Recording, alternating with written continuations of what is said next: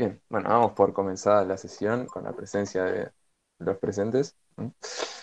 Eh, Rebeca, que no tenemos tan seguido, ¿qué te pareció la película? Eh, uh, me mató, me mata empezar primera porque, no sé, me resultó, mm, o sea, no me perturbó tanto como la otra que ahora no recuerdo el nombre, pero creo que se van a dar cuenta cuál digo no recuerdo el nombre, pero bueno, no sé si alguno se acuerda el nombre. ¿Cuál? ¿De qué trataba? y la, la, que era, ah, ¿no era la del lado B del amor que se llamaba? Eh, ¿Love? Esa, esa, ah. Love. Esa. Esa como no se llamaba que así, fue el, tipo, el título unofficial que leímos acá. Claro, claro, y me quedó ese recuerdo a mí. Eh, no, bueno, esa me, generó como más. Esta, em, a mí la verdad mucho no me gustó porque me parece como que mm, te queda como un poco quizás superficial, que podría ahondar más, eh, no sé, una sensación mía, como que siento que siempre toda la película da el mismo mensaje y a mí no me generó esa sensación de perturbación que por ahí busca, como si otras películas como la que acabo de nombrar. Eh, igual la idea me parece buena, o sea, quizá lo que quiere transmitir y eso, pero no me generó tanto esa sensación de incomodidad que quizás quiere generar, entonces por eso por ahí no me pareció tan buena, o me pareció que podría haber ahondado más en ciertos rasgos, no sé. Ay, qué me va creciendo el clan. Este, bien. ¿Tommy? Bueno. Eh, yo tengo bastante para decir. Uf. Sí. Sí, sí, creo que de hecho voy a, voy a estirarme hasta decir que es la película que vimos que más me entusiasma. Por eso me, me da mucha pena que lo estemos haciendo así con poca gente y un martes, porque la verdad que para mí para hablar un rato. Las pelis, las pelis que te reciban este tratamiento reducido van a tener tipo revisit en el futuro. Uh, estaría bueno. Sí, sí, sí. Decidido ya por las pelis de las primeras tandas, así que nada. Me re gustaría eso. Sí. Sí. Bueno, eh, bueno, y en fin, eh, me voy a ir en una retangente, porque justo esta semana estaba teniendo eh, una conversación con un amigo que es músico, que él decía que eh, él como que valora especialmente en la música que escucha y que hace la como la cuestión narrativa musicalmente, digamos. Como que disfruta mucho de, de, de eso, de canciones como que eh, construyen un clímax o un desenlace o, una narrativa con un inicio y, así.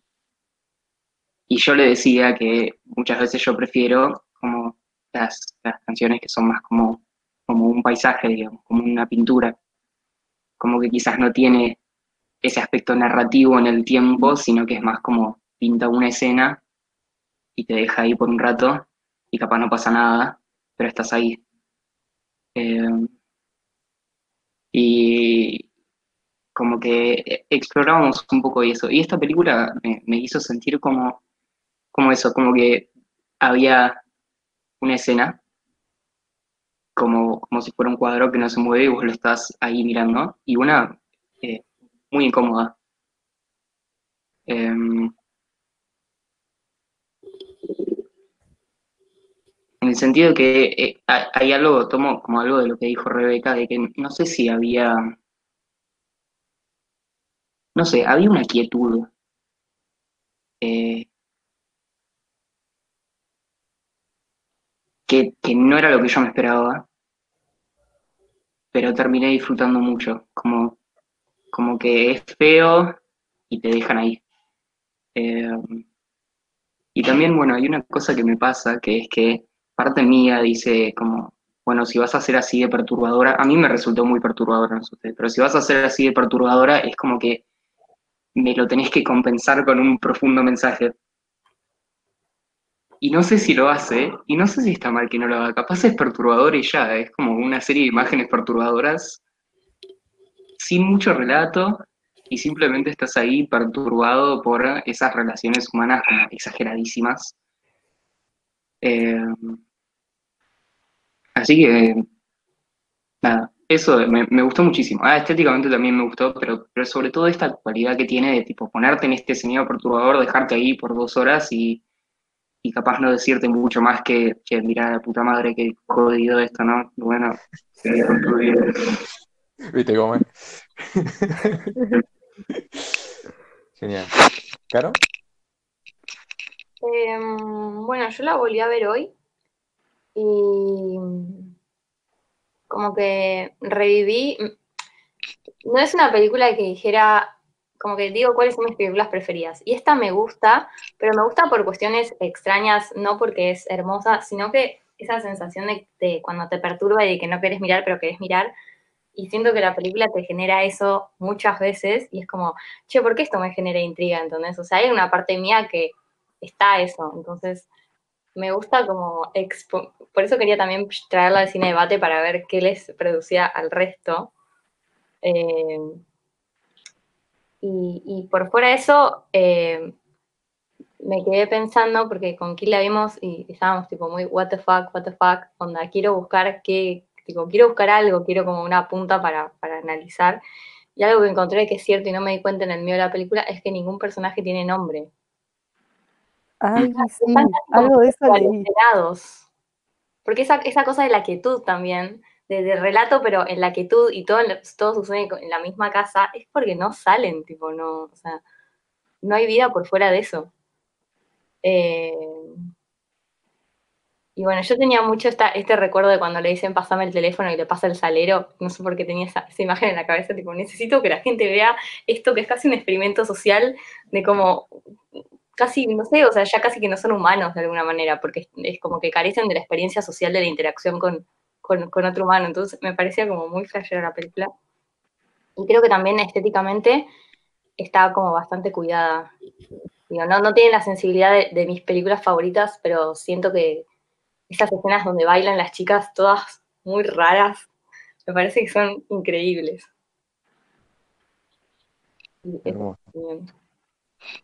Este, Kimei, ¿cómo andás primero?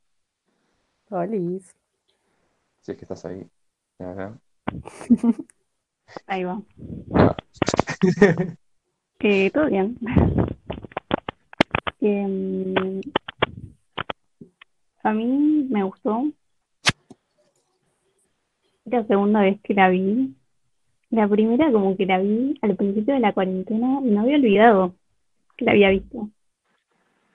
Y no sé, hay un montón de escenas que, por ejemplo, las más violentas, no me las acordaba y fue como, no, como que acabo de ver.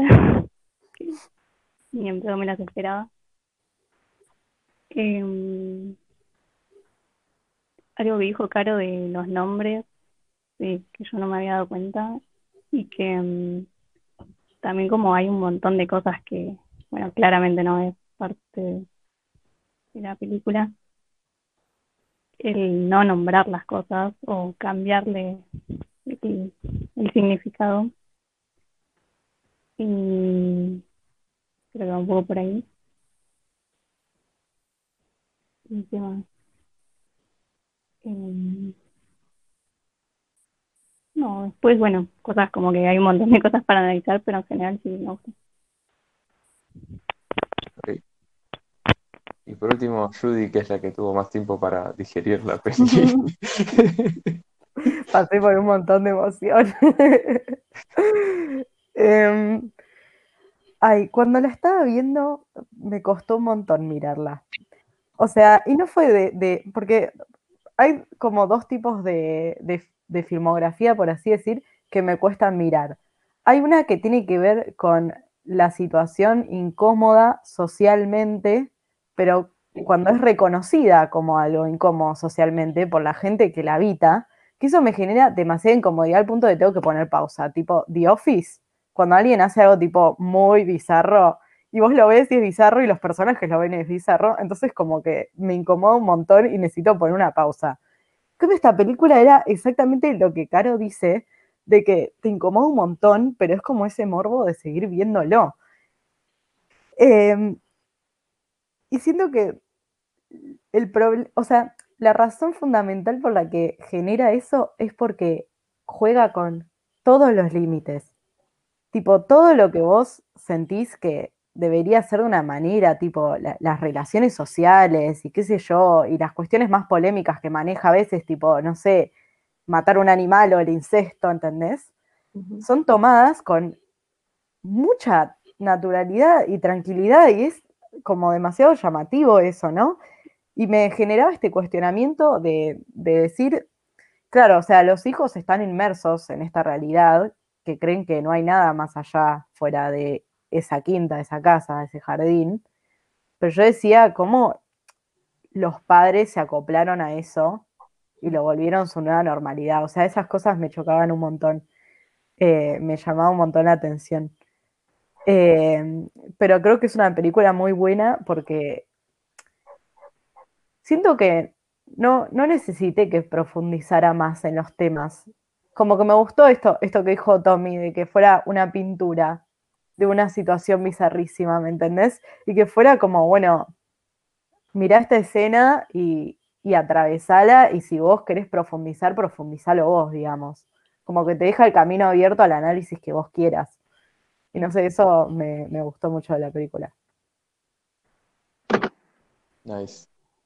Este, a mí, inicialmente, y tipo digo inicialmente, digamos, tres cuartos dentro de la película, estaba con esta dicotomía de me estoy fumando todo este morbo para que me expliquen algo que, es lo que justifica todo este morbo o me está mostrando todo este morbo. And that's it. Y tipo, cuando llegué a tres cuartos de la película y no pasaba nada, dije como, alright, this is the ride, perfecto. Tipo, el morbo son los amigos que hicimos en el camino, no sé, una vez la historia y sigo mirando. Eh, y, y nada, tipo, justo después de eso pasa tipo, pasa la escena que el chico tipo elige una de sus dos hermanas para acostarse y después la escena en la que la chica tipo se saca el diente con la pesta. Ay, qué difícil Caro, Caro lo estaba viendo conmigo y literal dijo, uy, no, no puedo ver. Yo tipo vi el coso yendo, cerré los ojos instintivamente y pegué un grito cuando escuché el golpe en los auriculares. Fue como tipo... Ay, el, golpe es lo peor, boludo. No, yo eso tampoco la vi. Es que encima lo sentís, sentís la pesa, golpe, tipo un peso muy fuerte golpeándote el diente. No, Ay, sí. no, no. Eh, tipo lo estoy sintiendo ahora. No, no, carajo. Nada, tipo, me hizo gritar, ¿entendés? Lo sentí, fue físico, fue tipo reacción así como, no. Eh, y eso fue como, ok, ok, hiciste algo, me generaste algo en el cuerpo, en la mente, en todo. It- it's alright, te- tenés un paz por lo menos de mi parte. O sea, eh, estéticamente me gustó una bocha. Como es peculiar la estética, como muy lavada, muy lavado los colores, todo como casi como retro, diría, como si fuese ambientado de 50, pero no es los 50, claramente. Tipo, tiene los cassettes y toda la bola de ser 80, ponele 90, tops.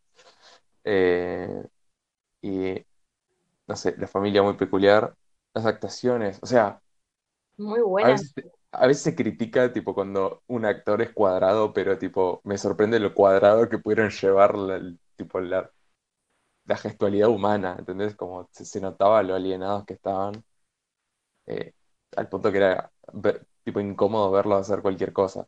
La escena de baile en particular, que era como... Todo era incómodo, boludo. Todo. Em, nada, no sé, sí, las escenas de violencia me flasharon. Eh, no me las esperaba, tipo como Chabón se pega el cassette a la mano y es como, Ay, no, cuando el chico. ¿por qué te pegarías el cassette a la mano? Pa, No. Sí, tremendo eso. O que le tira la VHS a la de seguridad, tipo, y con la más tranquila, ay, ¿cómo estás? ¿Todo bien? Así, corta. Em, nada, me, me generó mucha intriga que Kimei y Caro la habían visto y se olvidaron de las escenas de violencia, las dos, tipo, Sí, no onda. Pero es porque me tapé la cara. como que había una elipsis ahí y me parece como, no, no puede ser coincidencia que dos personas como que se olviden de las escenas de violencia de la misma película. eh. de golpe. Eh, para mí, no sé, tiene un nivel de crudeza así, zarpado. Eh, no sé, me, no sé si estoy para decir, me gustó, y tipo, me gustó. No, no, no, sé si me vuelve loco la película, pero por ahí después de conversarla. con esa afirmación. Tipo, "Mm, me gustó. Que, he visto películas, o sea, cuando, no sé si fue Tommy que estaba hablando de tipo el morbo por el morbo mismo, si era eso, si era otra cosa, eh, me acordé de unas películas que yo miro que me gustan mucho, que son las de Saller, que el chabón graba tipo violencia, tipo peor que la que está en esta película, ¿no? O sea, es como más cruda que esta, más tipo... Es Grindhouse, es Grindhouse, es, es eso, es tipo gore, pero con violencia que se siente tan real que te duele todo. Y una crítica que le hacían a estos chavales era como, ah, no, es tipo como por la violencia, ¿no? Y como, yo no siento que esas películas sean eso. Eh, y, y siento que sería tipo también faltarle a esta, a esta película en particular decir que es solo eso. O sea, para mí la violencia y el morbo son como un medio para otra cosa, no es como si fuesen solo el contenido. El tema es que por ahí te pasa la que yo sentí que me pasaba, que era como, quiero un desarrollo tal vez narrativo, y el desarrollo estaba tipo en otro lado. Entonces, tipo, cuando vas a buscar algo que no hay, por ahí te tenés como ese choque de, expectativas. Y ahora corto mi monólogo y tipo, colectivamente. Yo sentí como que había, como que había por ahí un querer mostrarte que por ahí la violencia no es solo física, que lo sabemos, sino que había como un abuso de poder perverso en la película. Y que también que acá era súper extremo, pero uno puede verse también eh, inmerso en situaciones mucho más mínimas, pero donde no te das cuenta y hay como, no sé, en las relaciones de poder mismo, cuántas parejas tienen tipo relaciones de poder. No sé. O sea, resarpado en, esta, en esa película, pero lo sentí por ese lado también. Tommy le está Sí, pasando re bien. Sí, sí, sí. Sí, ¿Qué? porque, sí, porque dijiste algo que yo recién venía pensando, que es como que es eh, actúa de símbolo exagerado para un montón de cosas que, que son mucho más habituales. O sea, símbolo exagerado, ¿no? Eh, pero, pero en muchos sentidos eh, me parece muy preciso y, siento que en eso es como una película que trata de, de eso, de tipo, el amor en, en absoluto, ¿no? Como, eh, si me querés te doy todo, si te quiero me das todo y no hace falta nada más, ese tipo de eh, amor me parece como que está representado ahí, como que, ¿qué pasa? Bueno, después no puedes tener un nombre, digamos, o sea, como que siento que en, tiene algunas cosas que están bastante buenas como símbolo. Este, ah, una escena que me reflejó es cuando, bueno, cuando el chabón va a cagar a palos a la de seguridad, que le dice como, ojalá que tipo tus hijos reciban las peores influencias que pueden, una cosa así, ¿no? Como que tipo, que ella por darle Rocky y Tiburón a la hija de él, tipo, le pudrió el cerebro. Este, y no sé, tipo, eso me reflejó. Como esto también, símbolo exagerado de como la sobreprotección del, de nada, de las influencias que recibe alguien en tu familia, ¿no? Como, el también- flash como que dejar todo afuera va a funcionar, ¿entendés? Y que no te, como, no sé.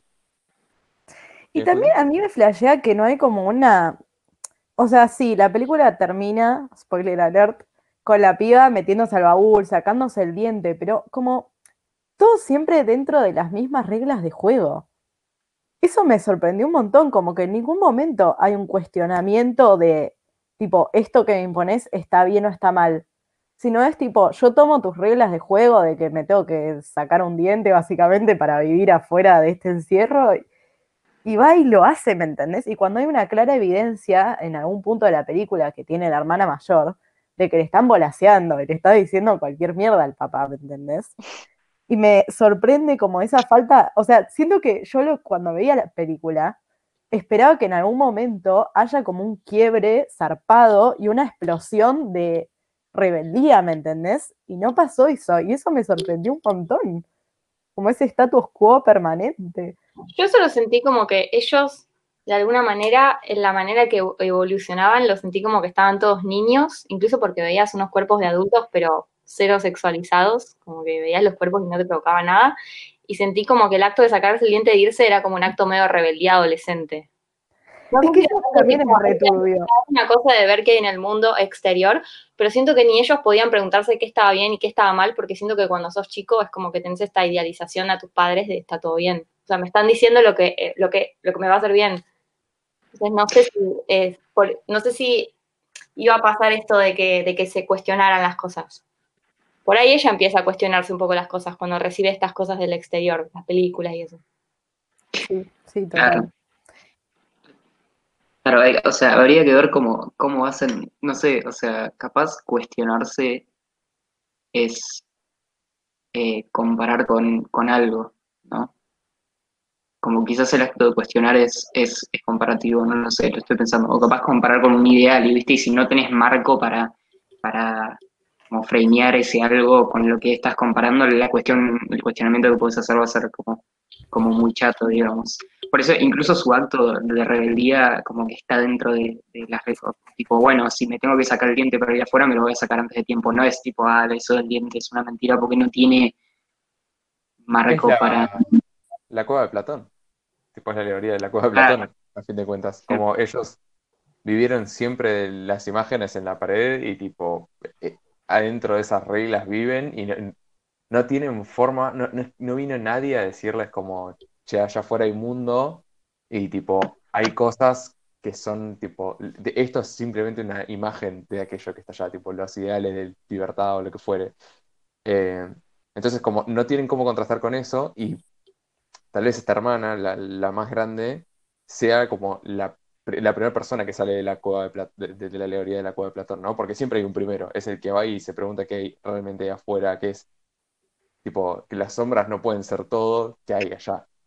Entonces, ella podría llegar a ser la persona que encuentra eso, pero no tuvieron alguien que venga primero y les diga, che, hay ideas, hay una, otra realidad. Incluso no diría que ella se llegue a escapar, va, por, por lo menos eh, como lo pensé yo, eh, como que a, ellos les dijeron que vos podés salir si estás en el auto y que eh, también, digamos, para, para medio sobrevivir o para poder salir se te tiene que caer este diente, eh, pero para manejar te tiene que volver a crecer. Algo así Sí. les habían tirado. Sí, sí. Para aprender a manejar se tiene que crecer ese diente de vuelta. Y yo, yo no creo que ella vaya a bajar del baúl, ¿no? Como que no puede bajar del baúl, está fuera de, las, de, de esas reglas imaginarias. Entonces, que, o sea, como que para mí su cosa fue como subirse al baúl, pero, pero yo, obvio, final abierto y todo, pero yo dudaría que ella se animara a bajar del baúl. Como que la siento mucho más reprimida que bajarse del La baúl. condición necesaria para bajarse el baúl es que tipo el viejo abra el baúl en un lugar que no sea su casa. Porque viste que el viejo cuando va a buscar el avioncito que está en la calle dice, voy a ver si puedo, se sube al auto, sale y lo agarra. No como Sí. si no pudieras pisar el mundo afuera. Claro, Y para que el chabón abra el baúl, tiene que estar afuera del auto. Entonces, si el chabón abre el baúl y está parado afuera y no le pasa nada, tipo, ahí va a haber un shock entre el- la realidad y la narrativa.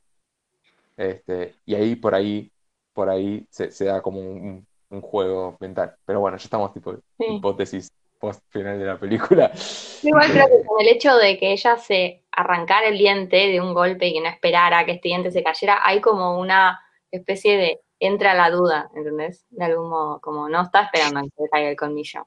no sé, yo- para mí es porque vio Rocky. No sé si Ah, Rocky cae en no, digo, dientes. ¿Y en Rocky qué pasa? No sé. No sé qué vio, alguna película de boxeo, creo, ni idea, Sí, sí, sí, sí, pero Vio, vio Rocky, vio Rocky. Empecemos encima, un eh, movimiento rebelde con la imagen de Rocky, por favor.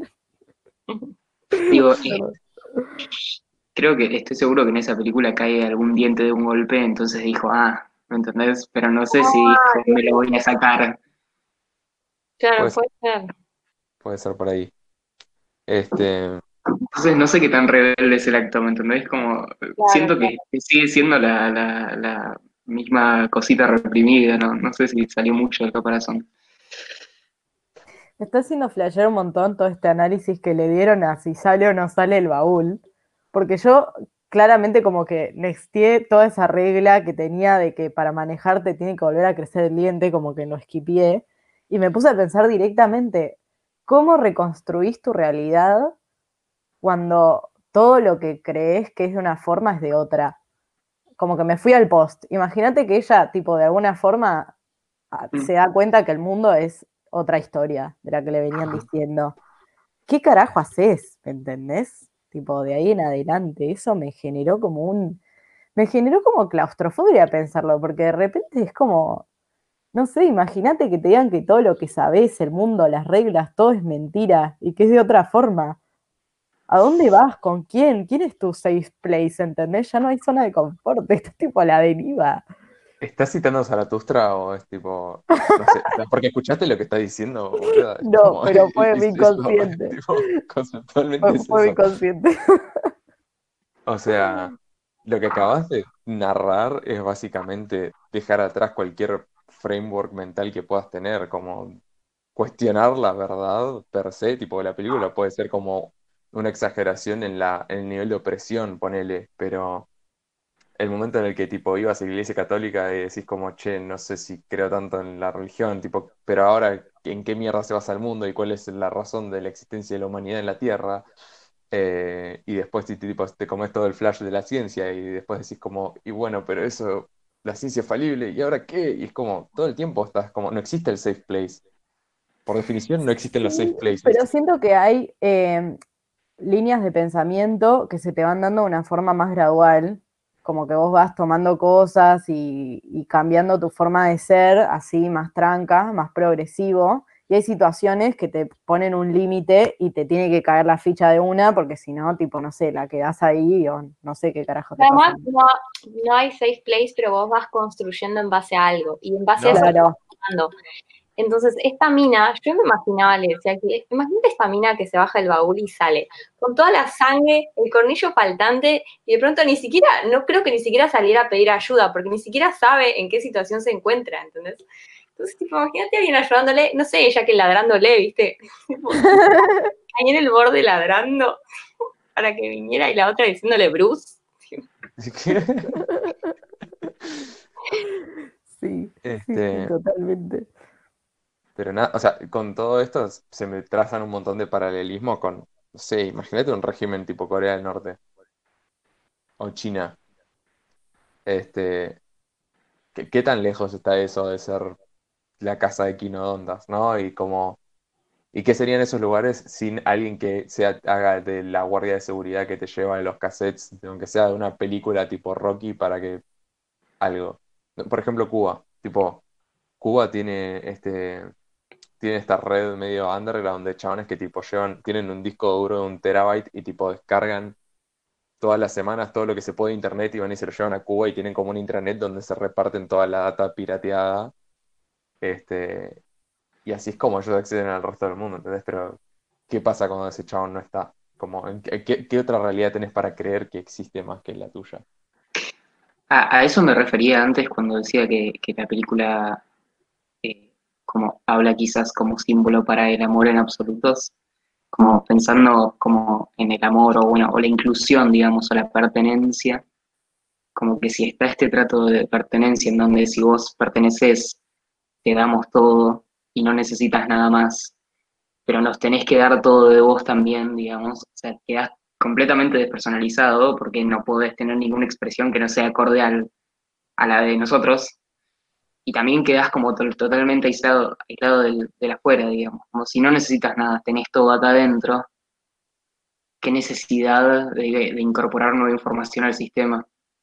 Mm. Eh, y en ese sentido siento que es, es eso, o sea, desde la mafia hasta como cosas así como Corea, eh, como de Hasta una relación, digamos, vínculo de pareja o, o- o familiar, como que siento que cuando, cuando toma esa, esa lógica de como que si es, es absoluto, si es, es todo, eh, como que pasan esas dos cosas, se pierde el ego, como que se pierde la persona y se pierde el otro polo acuario, que es como todo el resto de la información que hay afuera.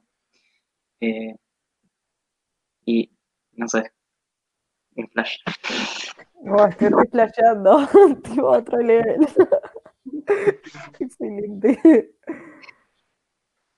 Encima cuando dijiste amor absoluto yo flashé en Dios. También, sí, sí. Millones. Sí, sí, cualquier como culto, como relación de, de- de eso, de pertenencia en donde esté esa pauta, digamos. Y, y por eso me, me parece que está bastante bueno que no tengan nombres, porque digamos, como que tener un nombre es como algo que da identidad, en tanto da identidad, da diferencia, en tanto sos diferente, podés tener algún deseo que no sea el mío, y si tenés algún deseo que no sea el mío es porque estás buscando algo que yo no te puedo dar, con eso está todo mal. Claro. Entonces no tiene nombre. Es- está bueno. Sí, sí, sí, sí. Había cárceles que tipo despersonalizaban y tipo te daban números directamente. Como eso pasó en la vida real. O pasa, ya no me acuerdo. Este. Sí, qué flash. Qué flash como todo el, el lavado de cerebro. Que es eso, a Mm. fin de cuentas, ¿no? Em, Mm. el padre es una figura nefastísima.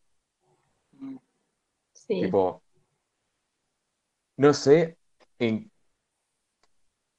en, en la dinámica de poder, ¿dónde creen que encaja la madre, básicamente? Tipo, ¿ella es tan víctima como el resto de la familia o ella es perpetradora? No, cómplice para mí. Cómplice. Para mí es una 100%. cómplice, pero Sí. es más bien pasiva. Bueno, no se le hace ninguna pregunta a ella, no se le cree, no se le pregunta qué piensa ni nada. Es tipo, bueno, vamos a coger, bueno, ponete los auriculares, quédate ahí de una. Bueno, ahora vas a estar embarazada de un nene, una nena y un perro. Bueno, de una, dale. Ah, bueno, estás llorando porque estás triste por tu hijo. Y bueno, ya fue. ¿entendés? Como nunca darle una opinión a la pobre señora. Eso me llamó la atención. Tipo, esa dinámica entre los padres en la que ella como que aceptaba todo así sin más. No sé, me llamó mucho la atención. Claro, yo me pregunto igual por dónde venían sus satisfacciones. Como que de última esta perversión, eh, ¿en pos de qué?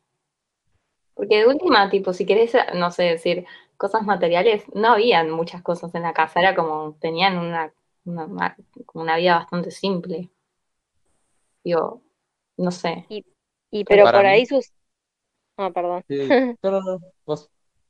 No, que por ahí su satisfacción estaba en esta trama misma, porque si no, no te quedas ahí, me parece. O sea, también aceptar, eh, sí pienso que se muestra como pasiva, pero también la aceptación, o sea, Claro, como que hay no un decís gozo de- nada. Claro, o sea, no, eh, claramente la figura así como más fuerte es la del padre, pero qué sé yo, ella también eh, eh, en cierta forma y en gran parte forma Oh. parte de eso y también, no sé, debe poner cosas ahí ella, como que hay algo que la ata eso, no sé. La no intervención es intervención, ¿no? Mm. Claro, Sí. Em, Sí, igual yo no diría que no interviene, porque me parece que No, no. ella juega su rol, digamos. este, Eh, detalle, detalle. detalle, señor, por favor. Ah, no, eh, Pensé que ibas a decir en serio. Ah, perdón, perdón. Estuvo muy mal no, que, eso. eh, digamos, o sea, como que claramente, no, no sé si, si diría que la relación entre los padres es de igual a igual, no, no, definitivamente no estoy de acuerdo con eso, pero ella, eh, en cuanto a su relación con las niñas adultas, eh, o sea, les pone nombres a las palabras, no sé, es como que, eh, digamos, eh, es la que cuando el padre se va está ahí fijándose que Claro. llama por teléfono y le avisa, o sea, Sí, igual sí. Como que también dentro de la dinámica que tienen eh, y de la época en la que creemos que es la película, está como este rol del padre y la madre, Mm. por más perverso que sea. Entonces, de alguna manera, ella es como la compañera de él. Sí, igual también es llamativo que para mm, tomar alguna decisión lo llama a él, a pesar de que ella está inmersa en eso y qué sé yo, como que me pareció eso también, o sea, ella lo llama a él. A pesar de la poca comunicación y todo eso que tienen, eh, no sé. Claro. Em, estaba pensando en, tipo, qué jede que es la... Bueno, el hecho de que, no sé, para mí la escena que él le pega a la, a la guardia de seguridad y dice como que ojalá sus hijos, eh, tipo, los perturbe todo, bla, bla, bla, bla. Tipo, para mí, esa escena es la que te da la clave de por qué ellos hacen todo, ¿no? Es como, para ellos, hacer ese cuidado de sus hijos es la forma correcta de criarlos. Y tipo, es la única forma. Y cualquiera que hace otra cosa es un idiota. Eh, y no sé, es tipo nefastísimo, ¿no? Pero es como, bueno, de vuelta, una súper exageración. Eh, bueno, con Caro hoy terminamos de verla fue como, necesito buscar tipo algo que me ancle un toque de la película porque no sé qué onda. Y leí tipo un, sol, un TLDR de un comentario más largo y decía tipo, eh, your dad and your, fa and your daughter, your, your mom and your father, they fuck you up. Eh, pero esto es mucho peor, ¿no? Como que es eso exagerado. Eh, y no sé. eh, Sí. ah, Sí, no solo cuidarlos, también tenerlos, ¿no? eso, tenerlos, tipo, estaba pensado como en el síndrome del nido vacío, ¿no? Como esto es la forma perfecta de que no. Eh, Yo igual no, yo lo- no lo había pensado así como, como que lo hacían para cuidarlo. Yo pensé como que eran totalmente perversos y querían como, como que no. Igual siento que tampoco, o sea, veo que había como actitudes, por ejemplo, no sé, cuando el chabón se le pone, en- cuando la, una de las hijas se le pone encima y le empieza a lamer. Y el chabón se despierta y Wesker no le dice, che, ¿qué mierda haces? Pero la para, no le deja hacer. Y entonces dije, bueno, por ahí hay como igual un, un- un cuidado y un amor ahí en el fondo. No sé, a mí, Pero ahí no le dice, por favor, señorita. eh, ahí no le dice que siga. O sea, como que no se acomoda y le sigue chupando. Al, al viejo no, Papá, no. papá no. Ah, no, tipo, el padre se corre. Sí, O sea, se ella le le arranca el elemento en la mano, después tipo le abre el pecho, el chabón se despierta, es como, the fuck girl, y como la corre y se para ahí. Y ahí cuando va al baño y ve todo lleno de sangre, y arranca toda la secuencia del final. A mí me da esa impresión, o sea, lo que estuvieron hablando de... Me genera esta discusión que a veces tengo conmigo misma en la que me pregunto si tener hijos es un acto egoísta, ¿no? Porque, o sea, evidentemente en algunos casos surge de una, de una cuestión de amor, por así decirlo, de que sentís que estás re en una con tu pareja y el próximo paso es tener un hijo por alguna razón, tipo multiplicar el amor, ni idea.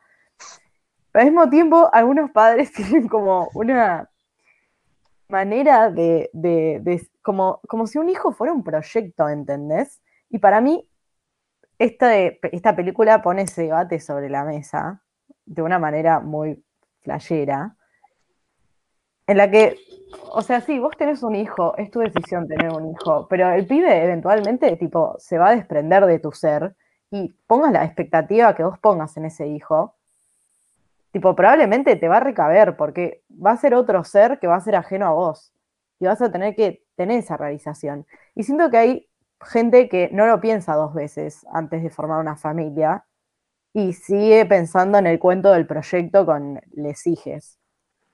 Y siento que para mí, para este padre, sus hijos son su proyecto.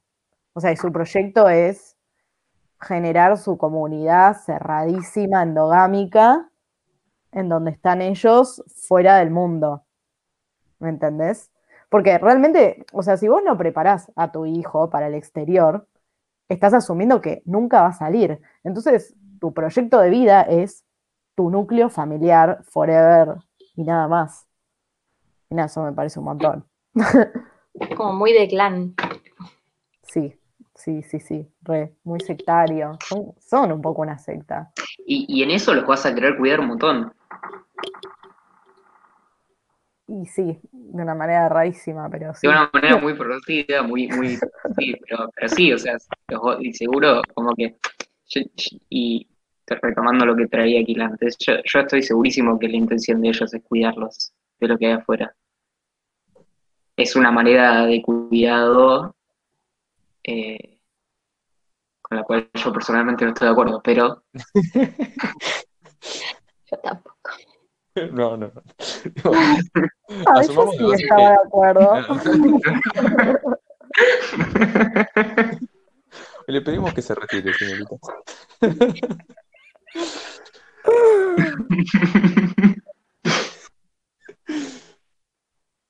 Ah, yo, les- yo tenía una, una pregunta para, para hacerles. ¿Qué onda eh, la sexualidad del muchacho?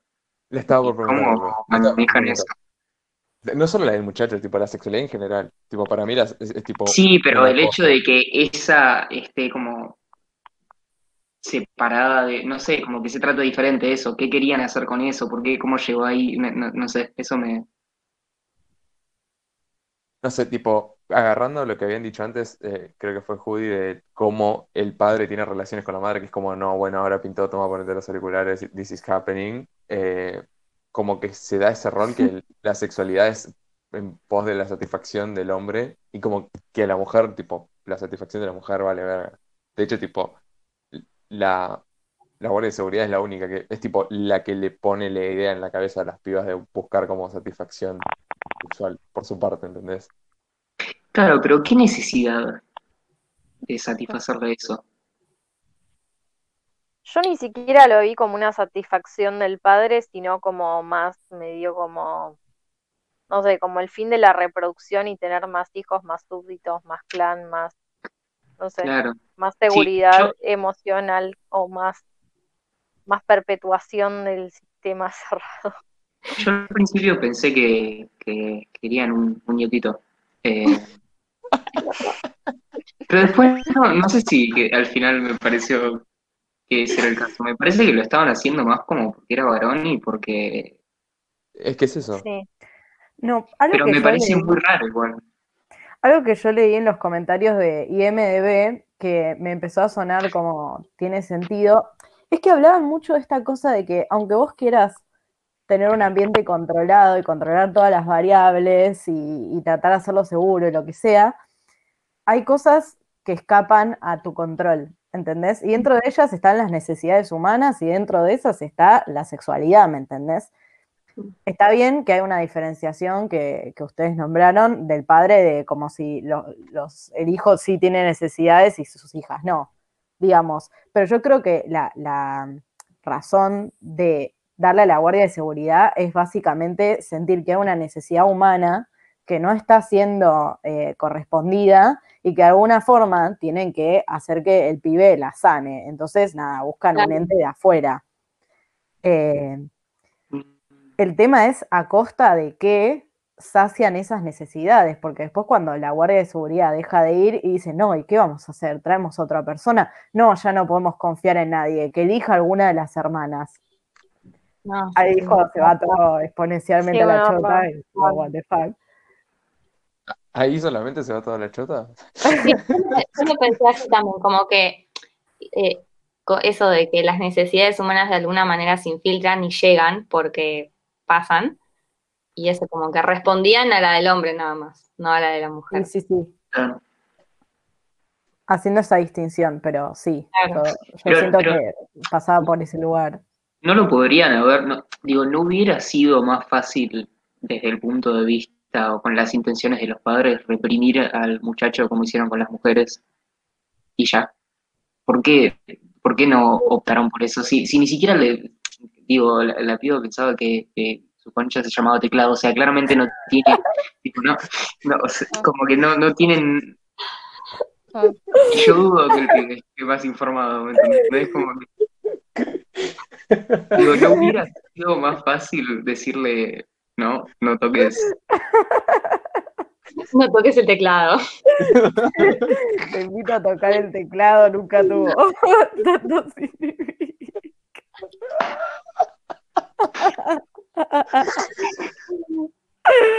Ay. Qué excelente.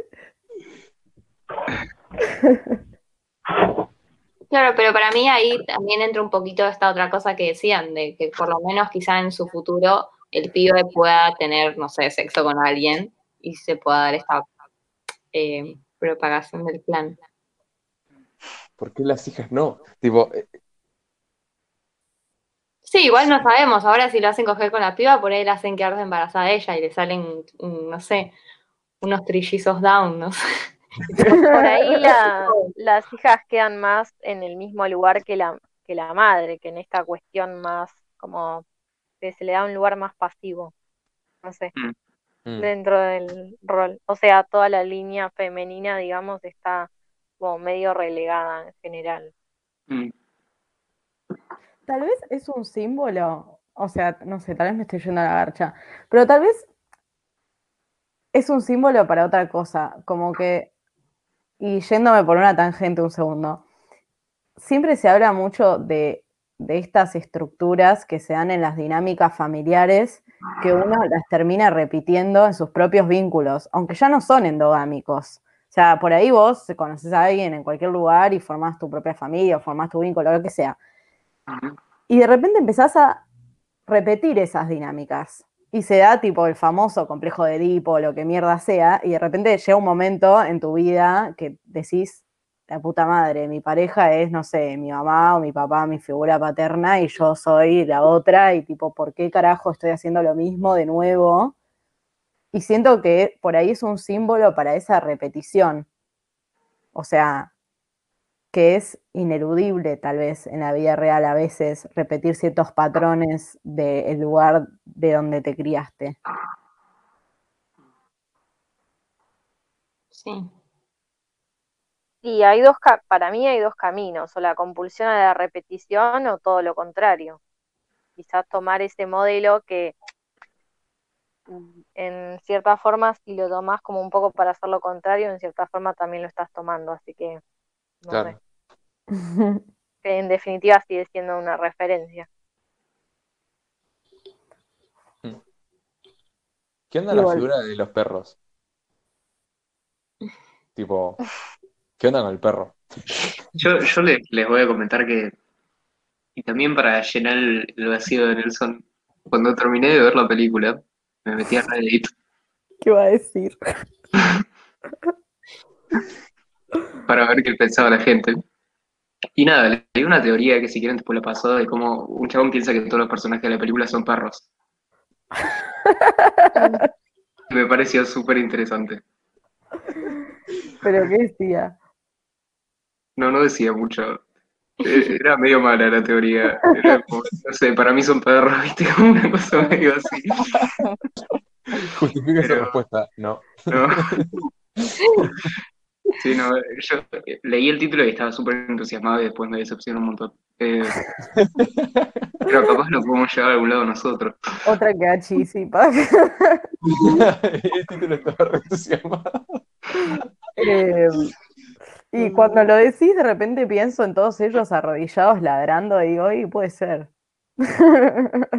Claro, pero Ana- también en eso de los perros, si yo no recuerdo mal, eh, el padre no, no hace eso, o sí lo hace.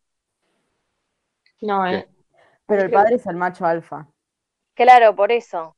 Eh, también ahí, ahí está la distinción, ¿no? De que todo el clan lo hace, pero él, Claro, hasta la madre ladra. claro, Y el padre es el único que sale de la casa. O sea, la madre solo tiene Sí, sí. contacto eh, con el exterior a través del teléfono. Pero nunca sale. La cara de Kir. tratando de unir los puntos. Sí, sí, sí. Tipo, en mi cabeza tengo el de Pepe Silva ahí como uniendo los hilos. Eh, No, porque estaba pensando, ¿no? Como en esta familia antimodelo, eh, como que la familia es una ex- es tipo una extensión, un- una mascota del padre. O sea, son, son todos tipo accesorios a la figura del macho alfa. claro. Eh, y es como, oh, man, oh, man, tipo, no sé, eh, no está muy lejos de la sociedad, tipo, eh, occidental de hace unos cuantos años y no tantos años. Y tal vez hay algunas contemporáneas que se siguen manejando así, ¿no? Como que está todo construido alrededor de esa figura. eh, en esto de que eran todos perros, ¿no? Digo, como la, la madre ladrando, todo eso. Como que están todos en esa figura de domesticados. Y obedecen al amo. Mm. Claro, y también a un amo que no se cuestiona nada, ¿no? Y no sé, creo que eso trae sus consecuencias al resto. Mm. Este, no, estaba pensando encima, la madre, o sea, la madre se ve reducida a eso también, ¿no? Tipo, termina arrodillada ladrando en la puerta de la casa y a la vez se las da de tipo persona que puede bajar órdenes, ¿entendés? Es como una segunda al mando, pero a la vez no deja de ser una subordinada y tiene como toda esta lógica de, nada, de tipo de sistema opresivo donde tipo, bueno, te damos una galletita y ahora sos mejor y tipo puedes ir a pegarle a tus compañeros con un palo a ver la yuta. Eh, y, y como igual vos no dejaste de ser tipo uno más del, del grupo de gente al que le estás pegando, ¿entendés? Como, no sé, no sé, mucho flash. This movie. Qué tremendo. Igual sigo pensando en cuál era el tema con el perro. O sea, literal, porque lo tocan muy pocas veces. O sea, lo tocan cuando él va al refugio de perros a ver si está entrenado o no está entrenado. Y después lo vuelven a tocar cuando dicen que las chicas están revelando.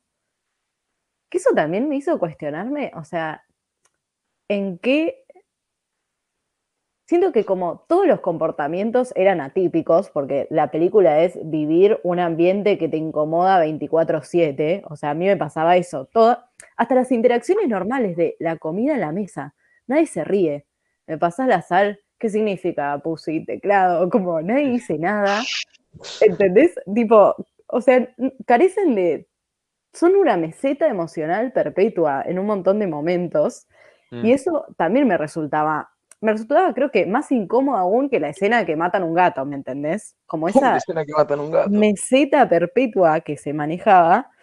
Y hablan de las pibas revelándose, que a mí me hace como cuestionarme cuál habrá sido la acción de revelarse que ellos habrán visto, porque yo la verdad no la pude ver. Y ahí dicen, tal vez deberíamos volver a traer al perro. Mm. Creo que lo, lo que había pasado como medio de así revelación es que eh, en una parte ella le corta el brazo, una de las hijas le corta el brazo a, al hermano. Mal, Me parece re que venía como justo después de eso, entonces es como que dijeron tipo, esta, esta- se está portando mal, no, le está cortando el brazo al hermano. Te lo corta Tal- tal vez la cuchilla. No, eso, eso me pareció rarísimo, lo del brazo ahí como en el medio de la película, pico de tensión de la nada. Como que viene y te mete una cachetada de vez en cuando y vos seguís como, bueno, está bien, gracias. Sí, dije, pobrecitos, qué inestables están.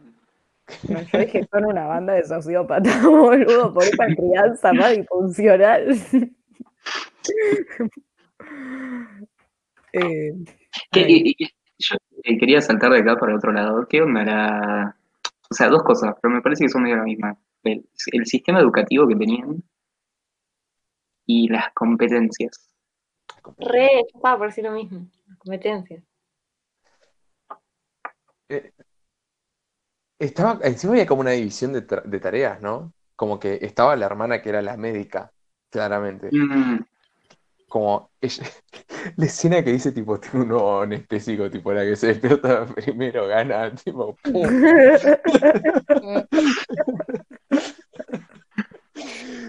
Es, increíble. Eh, tipo, ella tiene ese rol, el chabón tiene el rol de ser un pito y la hermana más chica, no, la hermana más chica es esa, es tipo la médica, y la más grande que es. A mí me llamó la atención cuando bailaban, cuando bailaban la otra se cansa y ella sigue bailando y se pone como una cosa de recompetencia y de mostrar y, eufórica con todo lo que había, había visto en las películas con los pases de baile. Y dije, wow, acá hay como una cosa de también de poder, de querer como demostrar. Sí, no solo eso, yo el, la- el- justo el, el baile lo sentí súper rebelde, como que era ella mandando un mensaje a- arriba a los padres qué opinaban. Eh, para mí ese es como tan acto de rebeldía, o, o justo el que viene antes de "Bueno, me, me- me bajo el diente y me voy, Mm. como Sí. que se, se abre la grieta y sale un poquito de personalidad, como un poquito de identidad, una cosa así, y, y como que se empieza a despertar esa cosa de querer salir del, del nido. Sí. Este, nada, estaba pensando como en el, el impacto cultural, eh, o sea, el, el impacto social de la cultura cuando se mete en estos espacios cerrados, endogámicos, ¿no? Como suele ser eso lo primero que llega. No es que tipo te llega un manifiesto de tipo de revolución. Te, te llega una película, te llega esto, te llega lo otro, y a través de eso como que se empieza Mm, a construir la idea de que hay algo allá afuera. Y Mm. El abuelo, Frank Sinatra. Me incomodó un montón. O sea, lo que más me incomodó fue la traducción del papá. La traducción, Tipo, ¿Por señor? la traducción era increíble. Encima todos los hijos sentados como, qué motivo este momento. Tipo, Y después se ponen a bailar, se ponen a bailar, tipo ultra cringe. Em, vos habías preguntado por las competencias, Tommy, y Para, para, para, porque estabas diciendo algo que estaba muy bueno y quería acotarte y después si querés me decís de la competencia.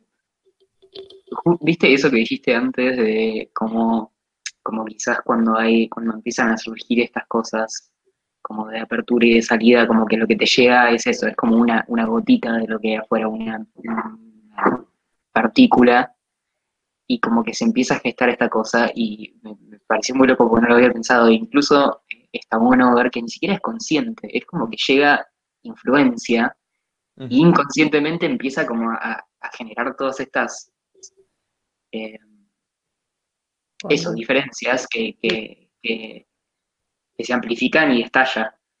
Pero, pero ni siquiera es como intencionado, es como eh, muy eso, inevitable. Estaba pensando en la, formación, ¿no? Cómo nos formamos como seres, como personas, como adultos o lo que fuere, e- incluso como adolescentes, que este esto, por ejemplo, cuando una amiga dice una palabra que tipo nos está hace estallar o nos flasha, de repente la adoptamos y es parte de nuestro vocabulario de golpe, ¿no? Es como, no es intencional, de repente la está repitiendo todo el tiempo. Eh, y, y pensaba como, tal vez el hecho que hace que explote, sobre todo en este espacio como ultra cerrado y hermético, es que ellos ya están como normalizados, ¿entendés? No, no hay, no hay estímulos que, que haga que nada fluctúe. Entonces, tipo, por eso la chica esta cuando recibe las películas se aprende los diálogos de memoria, ¿entendés? O sea, Mm. hace el risky move de ir al, al DVR y tipo poner los cassettes y verlos hasta que se aprende los diálogos de memoria y tipo recita al pie la letra de la película, pero es como una nueva parte de su identidad, ¿entendés? Tipo, la flasheó tanto, estaba tan afuera de, de- de- de- no, no solo estaba fuera de su zona de confort, sino que tipo le, interpeló tanto o la divirtió tanto, lo que fuera, que de repente es parte de su identidad eso y, y la transforma. Eh, como lo, lo que hablábamos antes de qué tan bien te puede ser tipo, crecer aislado así, como te falta toda esa interacción, todo eso que te, te hace una persona distinta, ¿no? Como en un punto ellos tres son como tres bloques de carne con tipo, eh, comportamientos preprogramados y, y ya, sin, sin interacciones. Había una escena eh, cuando están entrenando al perro que le pegan con un palo, ¿viste? Como con, con un palito al, al perro que está- le está mordiendo el chabón el brazo. Y me hizo acordar al toque a una escena que está bien cerca del principio de la película, que son eh, el chico y una de las hermanas jugando y que se están como queriendo dar con un palito. Y como que el, el movimiento de la mano me hizo acordar mucho a ese de cuando estaban entrenando al perro. No sé si se acuerdan de la escena que digo. Que había tipo como un, un aspersor tirando agua en el patio, y está como todo medio en cámara lenta. Es como una imitación por Sí, reflejo. sí, sí, sí. O sea, que había una pelea entre el hermano y la hermana más grande y se estaban golpeando con un palo. Pero Sí. es algo como, no, no quiero decir la palabra sutil, porque me acuerdo de, de verlo y decir tipo, ¿qué carajo esto? Pero después como que lo negué completamente y ahora que lo decís, me parece que sí, que re es por ahí. Mm. Me hizo pensar un poco, eh, y perdón, cambio de tema, en cómo te van introduciendo a la realidad de la película. O sea, cómo es la, sucesión de escenas que se van dando. Y estaba pensando que creo que una de las primeras escenas es ellos hablando en el baño y escuchando la grabación que dice que el mar es un sillón o algo así. Es la primera escena, sí. Y después de esa escena te aparece como la de seguridad yendo en el auto con el papá, hablando, y al toque tipo va y coge con el pibe. Y ya como las primeras tres escenas de las películas te sitúan en un lugar incómodo, me parece. Como porque. Porque aparte está ese comentario de la hermana menor que dice: juguemos un juego, pongamos la mano abajo de la canilla y el que tipo menos se aguanta el agua caliente pierde como. Y verla a ella medio como border adulta diciendo eso. No sé, me, llamó mucho la atención la manera que tuvo el director de introducir en ese mundo, tipo, nuestras cabezas. Me pareció tremendo. Mm. Este, sí, me parece que es, esa conversación y cómo re- van reaccionando cada uno a la propuesta de tipo juguemos ese juego, eh, ya, ya es tipo la ventana más clara que puede llegar a tener de- del estado de la psique de esos, de esos pibes. ¿no? Es como, tipo, tienen cinco años, seis tops.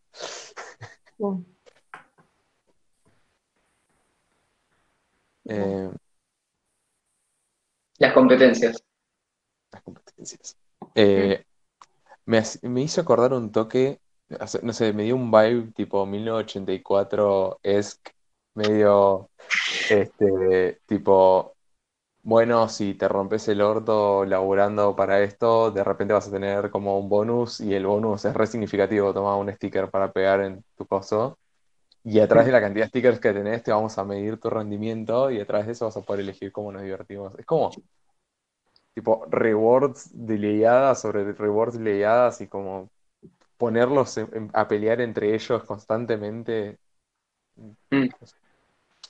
Pero eh, esa es otra cosa que también, como que tratando de empatizar con los padres, digamos, con esos objetivos y ese punto de vista, no entiendo muy bien, como, ¿por qué los harías competir? ¿Es para entretenerlos o para hacerlos más fuertes? Eh, porque, digo, hay, ah, o sea, entiendo si, si los querés como enseñar cosas, ense- no sé, creo que tenían como ejercicio de trigonometría, poner, ni idea, les querés enseñar matemáticas. Pero ponerles una venda y hacerlos seguir el sonido a ver quién puede llegar primero a la madre, me parece como, ¿por qué querrías que, o sea, eso te parece que los hace como mejores o es para entretenerlos o para qué, tipo, ¿por qué estás haciendo eso? Claro, pero a Este, mí es ese juego de seguir a la madre me dio como justamente eso, o sea, como medio como una manada de seguir a una persona sin pensar y que esa persona es, eh, o sea, no es uno de ellos. Eh, como esa diferenciación de roles y poderes, no sé. Wow, un lavado de cabeza heavy Y sin me- pensar, ¿no? Obviamente, o sea, como que no, no hay un sentido o no hay un motivo como mayor profundo al, al de obtener esa mínima recompensa que hacerlo. Mm, me hizo acordar esta doctrina de que un Estado cuando quiere mantener al pueblo contento, lo que puede hacer es tipo ponerlos a correr alrededor de la bandera, tipo simbolizando como esta, de vuelta en 1984, como la idea esta de estar todo el tiempo en guerra con alguien y, y como que eso te pone un horizonte de sucesos, ¿entendés? Tipo, te dice como, bueno, hay, hay que, cumplir esto, ¿entendés? Tipo, eso es lo más importante que hay en la vida. Y cuando llegas a eso, de repente como, uh, estamos en guerra con este otro y ahora ese es el horizonte de sucesos y hay que cumplir con eso. Entonces, para mí, un poco estas competencias son eso, es como ponerles eh, postes, como todo el tiempo tus objetivos no son propios, son tipo impuestos por afuera y te dicen hasta dónde tenés que llegar y, sus proyecciones a futuro no son tantas, ¿entendés? Es como pueden pensar en, ay, tenemos 20 minutos, ¿qué hacemos? Uh, vamos a tipo dormirnos con cloroformo, ¿viste? Alta joda. Eh, pero eso, como tienen los tiempos marcados, tienen tipo, no, tienen la libertad de pensar en cosas afuera de como el schedule este que les dan los padres. No sé, para mí va por ahí también. claro.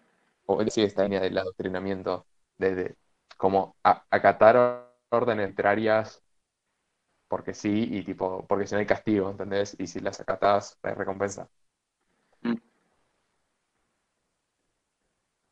Claro, ahí podríamos, con eso de la, del acatamiento y la recompensa, me da como a lo que decíamos de los perros, ¿no? O sea, al fin y al cabo son tratados casi como animales. Muy pavloviano. Este, Sí. Sí, re. Es que también creo que esta cosa de sociedad de control que decís vos, Kill, cuando hablas de 1984 y lo comparás con la película, pasa porque si vos no le das una satisfacción en algún plazo a la gente, ¿cómo haces que quieran permanecer en el mismo sistema?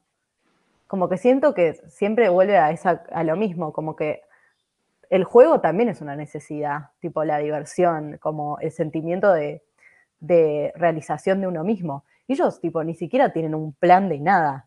Tipo, no fueron al colegio, entonces no es que, tipo, no sé, tomá, hiciste la tarea bien 10, ¿entendés? Como todos esos sistemas que nosotros tenemos, que nos normalizan nuestra realidad y nos marcan, tipo, ah, tenés esta aptitud, o tenés esta otra, toma tu recompensa. Ellos no la tienen, no tienen ni siquiera televisión. O sea, su propia divertimento son videos de ellos mismos. Mm. Entonces, ¿cómo sostenés eso? Y generando una competencia interna, porque si no es imposible. Porque creo que en, en el hecho de esa competencia entre ellos es donde cada uno tiene su propia identificación. ¿Quién sos vos? Ah, yo soy 69 figuritas. ¿Vos quién sos 23? Ah, Mm. Claro, también por ahí es una forma de marcar como el circuito de, de anhelo o hasta de placer, como es esto y nada más. mm. Sí, Al, sí, por supuesto al hermano le dan un poco más, ¿no? Como ahí como un bonus track, ojo, bueno. el, el hermano es el que siempre tiene la mayor cantidad de figuritas, entonces por ahí va por eso. Mm, puede ser. Nunca vimos a las hermanas. Por ahí eh, es como, ah, bueno, vos sí tenés derecho a, a ponerla, no sé. Eh, igual para mí tiene más valor la lectura esa de, de que es tipo una sociedad machista. Eh, y estaba pensando que también esas recompensas, lo terrible es que pueden ser tipo como dialécticas, pueden ser un- una narrativa esa, es- es- esa recompensa. Es como nosotros trabajamos este discurso que estas son tus victorias, entonces estas son tus satisfacciones y si vos compras volviendo a 1984, tipo la parte está donde Winston tipo edita el periódico y tipo dice como, uy, aumentaron la ración de chocolate a 16 gramos, ¿no? Y él se acuerda que tipo el mes pasado eran 20 gramos, pero tipo ya que la diga que lo aumentaron hace que tipo la gente se contente con que ahora hay más. Eh, y digo como, bueno, ok, es eso, tipo la, idea de la figurita, a nadie le alegra tanto una figurita, pero como se bajó esa línea, como que eso es lo que hay, eh, ya está, eso es, es todo lo que, lo que hace falta para que una persona crea eso. Y no sé, y agarra esos rewards and punishments y llevarlos a tipo creencias religiosas si querés, ¿no? O tipo doctrinas familiares, creencias políticas, whatever. Eh, es lo mismo, es como son todos espejitos de colores que nos inventamos y, y si no sabés a buscar los propios, estás como encerrado en ese ciclo de que alguien te dijo que era lo que te daba figuritas en la vida. Yo tenía ganas de eh, algo que dijo Judy antes, lo quería agarrar. Eh, que creo que usaste la palabra sistemas, como estos, eh, como pensando en, el, por ejemplo, el colegio, eh, como estos sistemas que, que de alguna manera te sostienen y bueno, bien 10 o mal, no 10. Eh, y yo eh, hace un rato estoy pensando y quería trazar un paralelo con Ikiru. Ok, a ver. Y creo que es eso, como que mm, como que esta película y Ikiru son dos caras de una moneda y te muestran dos lados de lo mismo. Que es esta cosa de como la despersonalización vía sobrecarga de responsabilidades u afectos. ¿No? Como Ikiru del lado de las responsabilidades y esta del lado de los afectos o relaciones, vínculos familiares, no sé cómo puedo decir. Pero de algún lado, como que las dos son lo mismo. Como en, en esta. En, en Ikiru, yo por lo menos lo que recuerdo es como. Como que él eh, quedaba como depuesto o, tomado de sus deseos o, sus pasiones eh, por un sistema que, era funcional en tanto eh, él no podía expresar esa, ese, ese deseo individual, digamos, y, la manera de, de- todas esas ganas que él tenía de otras cosas era vía laburo, responsabilidades, digamos, como ocupar, eh, cumplir cierta función. Pero que en eso el, el sistema, digamos, le, le- le da mucho sostén y, y en ese sentido el sistema de Nikiru hace medio de los padres en esta película, ¿no? Como que le dice, El sticker es el póster de 30 años trabajando sin faltar al laburo. Claro, ¿viste? ¿Qué tenés que hacer, qué no tenés que hacer, a dónde tenés que ir, a dónde no tenés que ir? Eh, ahora persiguen a la madre, ahora haces estos papeles. Y, en ese sentido, como que hay, eh, como que Ikiru en ese sentido está dentro de Quinodontas. Pero también es al revés, ¿no? Porque si vos vas a mirar Quinodontas, ese, ese, ese rol de, de, de la madre y el padre también es, es lo que, o sea, no solo te, digamos, te proveo como el trabajo en Ikiru, pero sino también es eso, digamos, te delimito los bordes, como que te digo qué, dónde, cuándo, cómo, qué se puede y qué no se puede, y, en, de, de ambas maneras, digamos, sea por una, gran presencia de lo familiar o por una gran presencia de lo laboral, ponele, eh, el resultado es que el personaje que está como dentro de ese circuito pierde individualidad, como que se ve totalmente despersonalizado en Ikiru, el tipo no, no pudiendo hacer el parque acá, ellos no pudiendo ni tener un nombre. Eh, o sea, en ese sentido, Quinodontas también está dentro de Ikiru y doble inclusión. O sea, son... Es como que cuando decís esto, siento que sí, res por ahí y al mismo tiempo, o sea, la, la oración que yo, el nombre que yo le pondría a el trabajo en Ikiru o a los padres en Quinodontas es eh, institución ordenadora. Claro. Buenísimo. Siento que Michel Foucault estaría tipo orgulloso. Pero sí, o sea, la familia es una institución porque te baja una normativa. Las cosas son así. El trabajo es una institución que te baja una normativa y dice las cosas son así. El colegio, sí. Totalmente. Claro, como es esta cosa de. eh, y lo voy a hacer un toque astrológico, Luna-Saturno como matando por completo al Sol, como en el sentido de tipo, son, son grupos de pertenencia que suelen estar vinculados al afecto, ¿no? Entonces tenés lo lunar, pero que de alguna manera te estructuran y te sostienen un montón, digamos, y te definen y te, te plantan en algún lugar, digamos, con, muchísima restricción, pero te ponen los pies en la tierra. Eh, y, y de alguna manera se fagocitan todo lo que vos sos y pasas a ser como una parte de, ese, de esa institución eh, ordenadora, me pareció buenísimo. Se me viene la imagen de tipo un cardumen de peces, porque hay una frase eh, que dice algo de como nadar en contra de la corriente. No sé si estoy mezclando un montón de mierda diversa y diciéndola en una oración, pero iba por ahí. Siga mezclando. El cóctel Ah, no, frases. no, era eh, que solo los peces muertos se mueven con la corriente. Nada, dato poético de la noche. Este. hmm.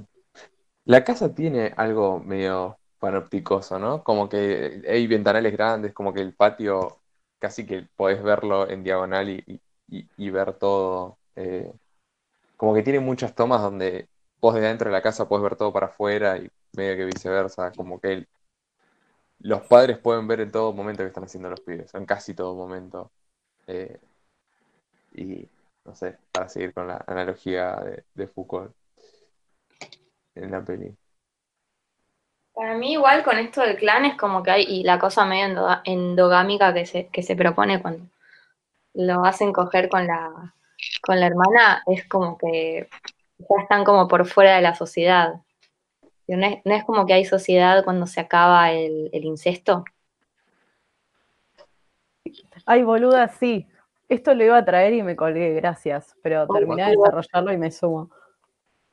No, no, no me acuerdo tanto, pero me acuerdo que algo así yo había visto en antropología en el CBC, como que cuando, cuando se terminan las, las relaciones, eh, cuando se prohíbe el incesto, es donde se da como esta vida en sociedad, porque empiezan a haber instituciones y, y distintos entes que pueden regular y ya no es todo eh, como cl- en clan. Y digo, me Wow. parece que, bueno, por lo menos conservan el, el formato de familia, porque por lo que vemos entre padre e hijos no hay eh, incesto, pero bueno, entre hermanos.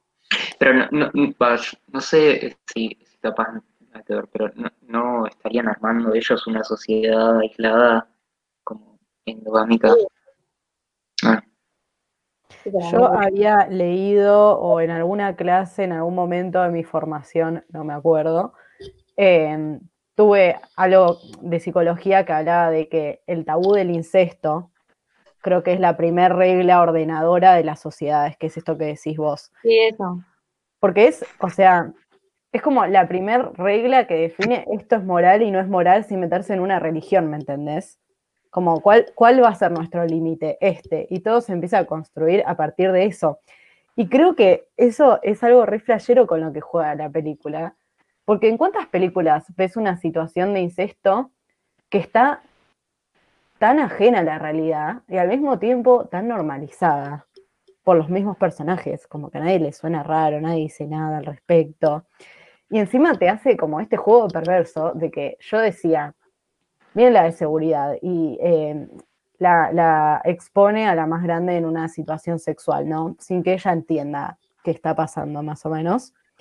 Y después esas escenas en las que entre hermanas como que una chupa a la otra y está siempre jugando con ese límite que no sabes si lo va a terminar de cruzar y se va a volver súper perverso o no. Entonces vos estás toda la película como sentada agarrada al asiento, como diciendo, esto es muy perverso, pero no lo puedo dejar de mirar, tipo, ¿qué onda? ¿Por qué?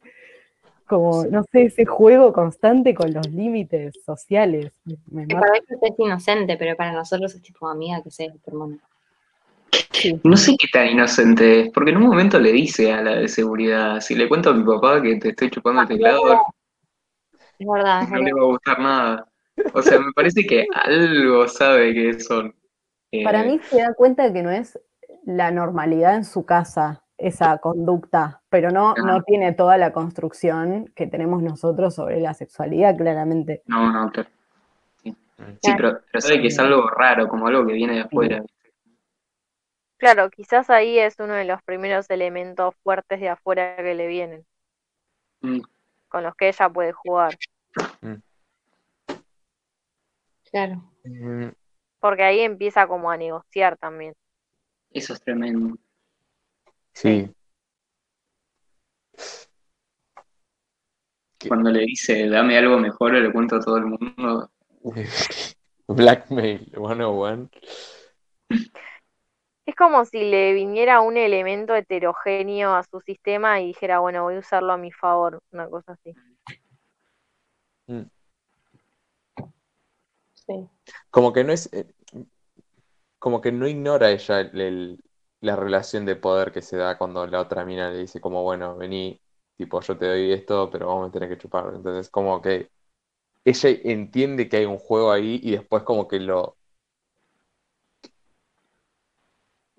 O sea, es como un acto de, de tipo pedofilia, ponele, ¿no? En la primera instancia. Pero la segunda, ya como que la mina lo elabora. O sea, eh, veo la cara confundida de Tommy diciendo como, Sí, no, where are you going, Kill? Pero, tipo, pensá esto, los chabones, o sea, son adultos, pero establecimos que mentalmente no son adultos. Sí. Y Claro. tipo, la exposición a la sexualidad de las chicas es mucho más reducida que la del chico. Sí. Como, hasta dónde pueden entender como de qué va todo, toda la situación en esa sexual del No, tipo de sí. intercambio. Este, pero así todo, como que un poco la madurez entra en juego cuando ella agarra y dice como, no, bueno, acá hay como un, un- una- un juego de oferta y demanda, ¿entendés? ¿No? Y yo, yo puedo retener la oferta para, tipo, aumentar la demanda. Eh, como que está en la inocencia, pero a la vez está como conviviendo en, en un contexto donde hay como más información, ¿entendés? Entonces es, es, es re flashera esa, esa psique.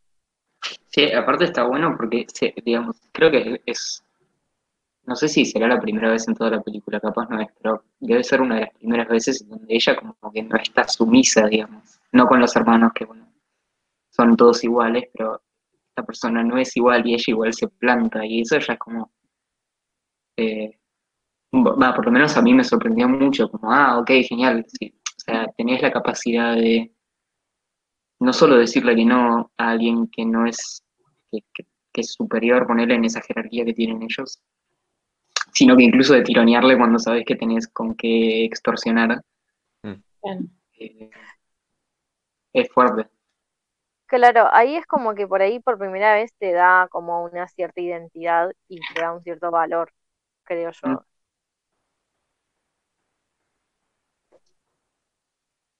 Sí. Un flash que me quedó que tipo nada que ver, ultra tangencial, pero cuando mencionaron esto de que la- el momento en el que se vuelve tabú la, el el incesto es como tipo la primera regla ordenadora social, digo, ¿cuánto impacto tendrá el tema de la genética ahí, ¿no? Como a, a que se llegue a esa decisión a nivel social, como el hecho de que tipo tener incesto aumenta las chances de tipo enfermedades degenerativas genéticas como flashes por ahí. ¿Cu- ¿Cuánta, incidencia habrá tenido eso en su época como para decir, no, no, che, eso no va, nos vamos a morir todos si vas por ahí, o tipo, nos llenas el pueblo de gente con discapacidades o lo que fuera, not worth it. O sea, es- eso habrá jugado un rol, no sé, tipo, tengo ganas de investigar.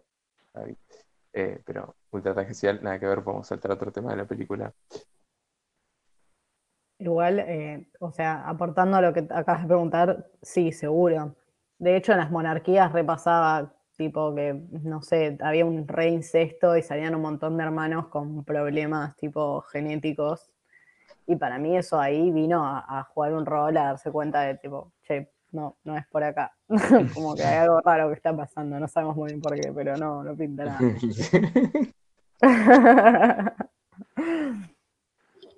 Em, que, no sé, me quedé pensando en esto, ¿no? De, de cómo los asumimos como niños adultos, porque son. Todo es raro en esta película. O sea, es eso, que vos los ves y parecen adultos y son un injerto rarísimo. De repente esa capacidad de, de, viveza, ¿no? De rescatarse de- de- del feeling en el room cuando, cuando hace la negociación. Yo creo que igual eso también viene de, la misma eh, competencia que estimulan los padres. Tipo, si no te rescatás, no corres, eh, no tenés el avioncito, ¿me entendés? No tenés la figurita. Ay, lo del avioncito. No visto. Lo del avioncito es increíble. Tipo, uh, está pasando un avión. Se me hace ruido hace una cosita. ¿Cómo puede ser que hayan vivido 20, no, 20 y algo años en esa casa y nadie haya visto que tipo había estado el viejo al lado con el cosito? ¿Entendés? Como... Mío. Lo de los peces, lo de los peces. No, los peces no te. Tipo, ah, pero hay tres. Ah, el tercero debe haber entrado nadando.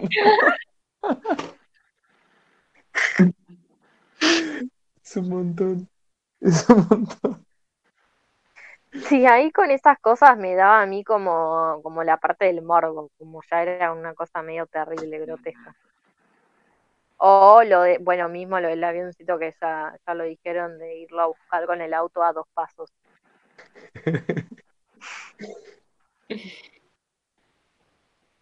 Sí, eh, es como, como, ellos bajaban el absurdo como normalidad, tipo, Claro, ¿qué, qué- qué te pueden cuestionar, no? Como, si yo no puedo salir caminando dos pasos, me tengo que subir al auto, abrir la puerta y tipo, estirar la mano para sacar el avioncito. Claro, sí. Justo eso me parece como que era bastante importante que, que ellos lo vieran, ¿no? Como que el padre no podía pisar afuera. Pero eh, eh, hay otros, hay otros momentos en donde medio que siento que eso, tipo, los padres están medio aburridos, entonces dicen, bueno, con que los pelotudeamos un rato, no sé. Pero encima se tira con el arpón a la pileta, es tipo. Es un artista el padre, no sé, está en cualquiera. Bueno, esos fueron quizás los momentos en la película en donde eh, sí me salió más un, un lado que decía tipo, ¿por qué estoy viendo esto? Pero en el sentido de tipo, ¿qué, qué es lo que me querés mostrar con estos peces? Digamos, por más que sea divertido, eh, no es como que es una tangente que, que decís, ah, mira lo que están haciendo. Esas escenas Creo que, creo que si hay algo que le critico al fin a, a la película es que tiene demasiadas como esas cositas, que, que no sé si agregan algo más que ah, que moro, ah, mira, Ponen las escenas del padre en la fábrica. O en lo que sea que la planta esa química, whatever. Tipo, ¿qué aportan? La de la, la de la fábrica es importante para mí porque es la primera vez que aparece alguien ajeno a la familia que no es la de seguridad. Y encima pregunta, ah, ¿cómo está tu mujer? Estaba enferma, ¿no? Y Ah, que él le tira el flash de que estaba en silla de ruedas. Sí, Sí, sí, eso algo es así. tremendo también. Y le dice algo de, deberían venir a comer. Y el tipo, no, no, está muy mal. Como cuál será la mirada de los compañeros de laburo del chabón sobre qué carajo hace este chabón y por qué se lleva la de seguridad cada tanto. O sea, bizarrísimo.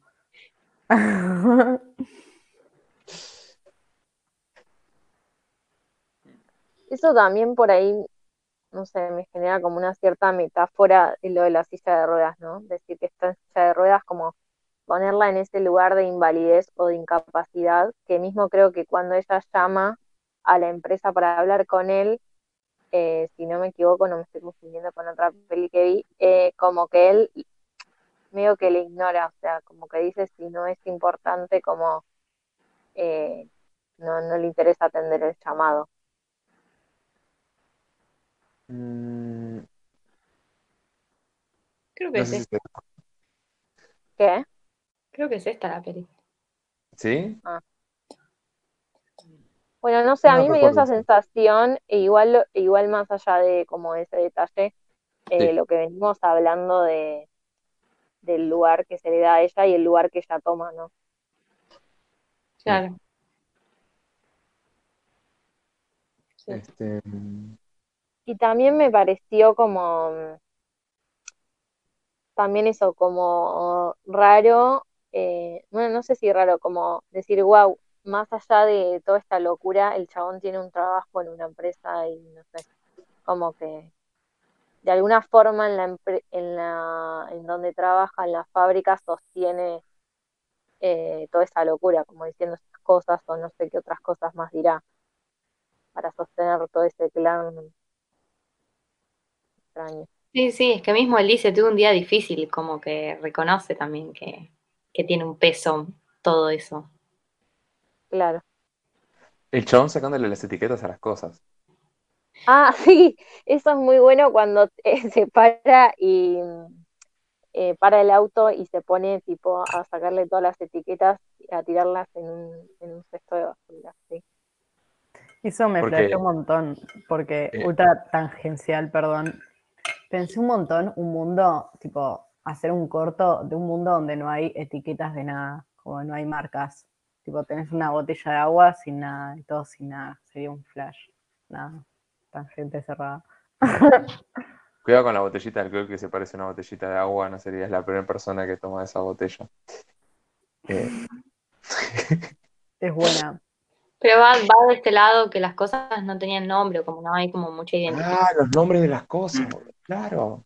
Va claro. por ese lado. Estás on fire. No me quedé esa ficha. No me quedé esa ficha. Eh, Qué incómodo me- igual acondicionar todo a esa existencia. Tipo, sacarle etiquetas a las remeras. No sé, ¿entendés? Tipo, alta paja. y es todo parte del gran plan del padre. Eh, siento que esa es una de las cosas que, ay, perdón, No, no, yo iba a decir que me recordaba la escena de cuando el, ch- el chico lo torturan tomando tipo eh, en juego bucal. Que tipo, no me acuerdo qué caga se había mandado el pibe y tipo le llantan en juego bucal y le dicen, no, bueno, vas a escupir cuando yo te diga. Y el chaval está ahí como, tipo, me estoy Ah. muriendo, por favor, déjame escupir. Eh, y, y está tipo en primer plano el, el, el enjuague bucal tipo sin la etiqueta. El Listerine. Sí, Sí, Tommy. es la, la madre la que le dice cuando escupir, ¿no? Sí, sí. sí, ahí está re ejerciendo fu- fuerza. ¿Qué vas a decir, Tommy? No, que ese tipo de cosas como lo de las botellas, incluso lo de los aviones, es como que siento que es uno de esos factores que, contribuye a esta sensación de que la película no tiene narrativa no tiene tiempo. Como que estás viendo cosas que se sienten como que están pasando hace años. Como que, como que se estás viendo una semana, pero todas las otras fueron la misma. Como que vos ves el, el chabón llegar ahí y cortar la botella de una manera que decís, tipo, ¿cuántas botellas debe haber cortado toda la vida? Y en eso no hay, no hay nada extraordinario, excepto por, por los, los eventos como hacia el final, en donde la hija mayor tiene eh, su intento de escape, ponerle, pero incluso eso, es como que ya hay una experiencia así, digamos. ¿No? Como que ese, eh, esta casa que es siempre igual al infinito y cada tanto se les escapa uno. Tipo el hermano. ¿El hermano se habrá escapado? Sí, ¿El, sí, el supuesto hermano? Yo, yo lo que entiendo es que tenían, había otro hermano, o sea, un varón incluso mayor que, que la mayor de las hermanas, que se fue, eh, de alguna manera. Y entonces ellos por eso le tiran comida y le tiran cosas afuera, y eventualmente lo que termina pasando es que le- les dicen que lo mató un gato. Pero es como que incluso el, el- el evento de la hermana yéndose es algo que ya pasó en esa casa y lo de las botellas ya pasó y lo de los aviones, aviones ya pasó. Es como que todo está quieto y repitiéndose. Claro, como que le da un lugar a las escenas más casi de antología que de tipo una secuencia ordenada de eventos. Claro, no, no estás viendo nada singular ni, ni ningún evento que no haya pasado ya hace un montón de tiempo, digamos. Claro. También por eso- ellos mismos- No, perdón, hablé. Decí. No, no, una, una cosa no. Que mm, me olvidé lo que iba a decir. No, bueno, que también por eso es como que mm, en esa línea eh, me da como que la madre vieron que va a tener dos hijos y un perro. O sea, como en esa línea, ¿no? Como que sigue todo ese ciclo igual. O sea, quizás también lo mismo cuando se va la una de la de las hermanas que es la madre la que se pone a llorar y todo eso y el padre no le da mucha cabida, como que ya es parte del ciclo también todo, me parece, no sé. Mm. Este, O sea, la la, amenaza esa solución de- compromiso sería, bueno, su madre va a tener dos hijos y un perro. Y en realidad tres perros, tipo, todos son animales, no sé, como medio... eh, y, y la amenaza esa de como, bueno, por ahí si, si se sale todo piola, por ahí no tenga que tener los hijos. Tipo, what? Claro,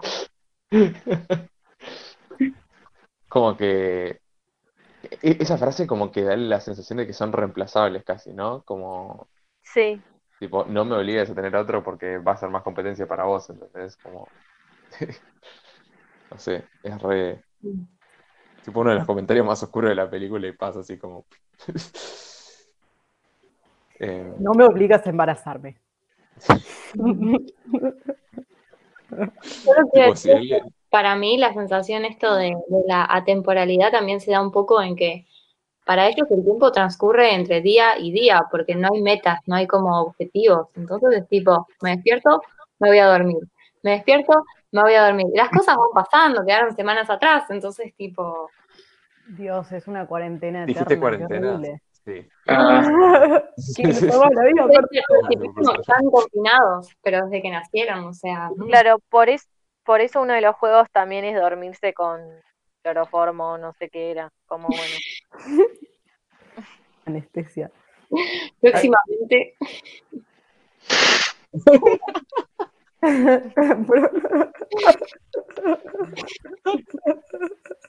llamada.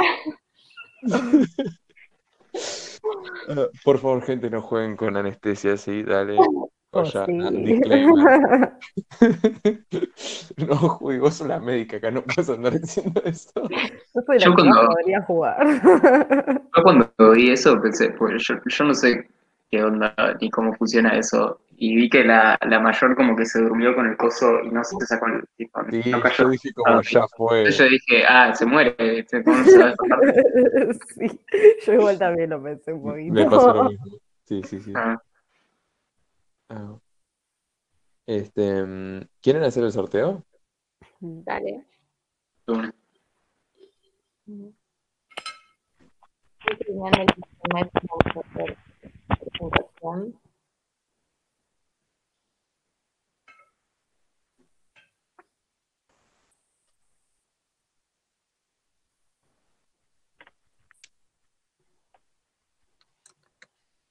Ya, ya las copié todas. Tremendo.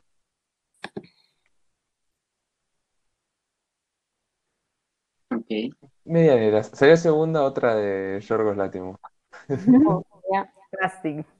de Lobster. Ay, me re gusta Medianeras. Es una peli re Ay, tierna. pará, estaba Quinodontas, mira, bueno.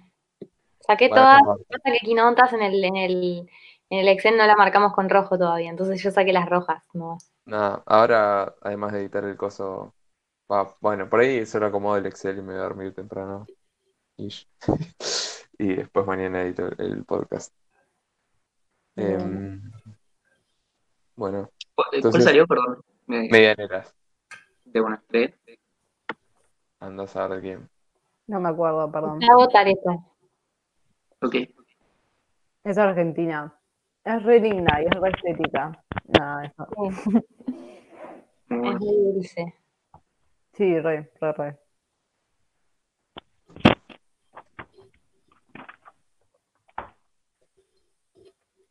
Bueno, este, mm, ¿alguien tiene algo más para acotar? Eh, o damos por finalizada la sesión. Esta fue la única peli en la que no anoté nada. Estaba tan compenetrada, siendo incomodada, que fue tipo, no tengo nada para decir. Estoy muy ocupada pasándola como el orto como para anotar. Todo lo que pasa en esta peli es tan ajeno a mi realidad que no tengo notas para tomar. Sí, olvídate, era todo aprender. Bueno, este, nos vemos el domingo, así es que la seguimos haciendo los domingos, a menos que cambie de fecha para la semana que viene. Eh, pero bueno, nos vemos cuando nos veamos y si hay el próximo cine debate. Este, cuídense. Bye. Besos. Quiero. Que descansen. Los quiero. Chao. Bye. Chao, chao.